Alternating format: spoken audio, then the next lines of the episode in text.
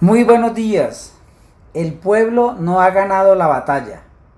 Hoy cumplimos 202 años de la batalla de Boyacá, que supuestamente selló nuestra independencia y que desató una lucha interna por la toma del poder entre los nacientes partidos políticos que, todavía en pleno siglo XXI, sigue vigente, manteniendo su hegemonía. En el siglo XIX, en nuestro país se dieron más de nueve guerras civiles a nivel nacional y cerca de mil guerras en las regiones.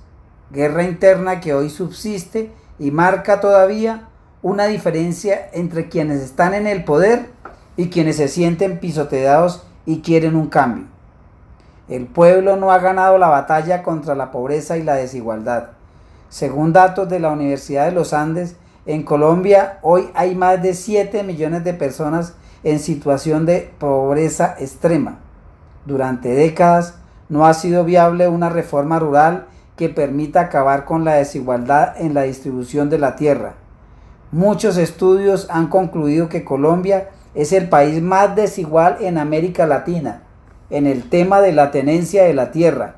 Solo el 1% de la población acapara el 80% de las tierras productivas.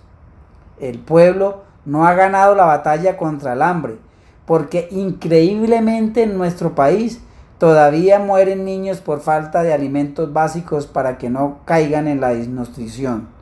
Las cifras estadísticas muestran que en el año 2020 en Colombia el 10.8% de niños menores de 5 años sufrieron de desnutrición y que 6 de cada 10.000 niños murieron por deficiencias nutricionales. Para dar un solo ejemplo, este año han muerto 17 niños por esta causa en el departamento de La Guajira. El pueblo no ha ganado la batalla contra la corrupción. Según Transparencia Internacional, Colombia para el año 2020 ocupó el puesto 92 entre 180 países evaluados con un puntaje de 39 sobre 100, donde 0 significa corrupción muy elevada y 100 ausencia de corrupción. Entre los países que hacen parte de la OCDE, Colombia ocupó el penúltimo puesto entre 37 países, solo superó a México. Una calificación por debajo de 50 puntos indica niveles de corrupción muy serios en el sector público de un país. Para su conocimiento, Países como Dinamarca, Nueva Zelanda, Singapur y Suecia, entre otros, obtuvieron puntajes de 87 y 85 puntos respectivamente. Es decir, no ha sido posible terminar con ese mal que acaba con los presupuestos públicos en nuestro país. El pueblo no ha ganado la batalla contra la muerte de líderes sindicales y contra las masacres. Volvió el terror a las regiones con descuartizamientos, decapitaciones, fusilamientos en departamentos como Antioquia, Córdoba, Nariño, norte de Santander, Bolívar, Putumayo, Cauca, Chocó. Hasta la fecha, desde que se firmó el acuerdo de paz, han asesinado cerca de 1.217 personas que ejercían cierto liderazgo en sus regiones, ya han, han ocurrido alrededor de 200 masacres.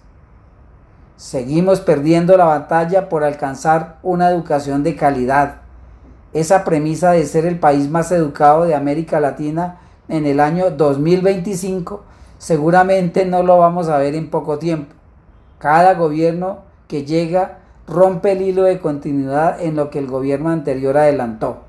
Siguen imponiendo criterios en educación sin contar con la opinión de los artífices, es decir, estudiantes, padres de familia, y los educadores. Esta pandemia ha dejado al descubierto todas las deficiencias en cuanto a virtualidad, tecnología, infraestructura y bienestar para la comunidad.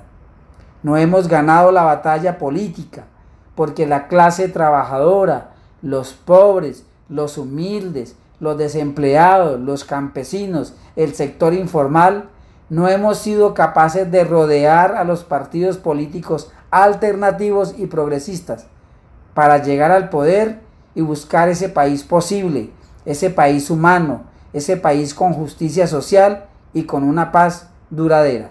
Carlos Arturo Rico Godoy.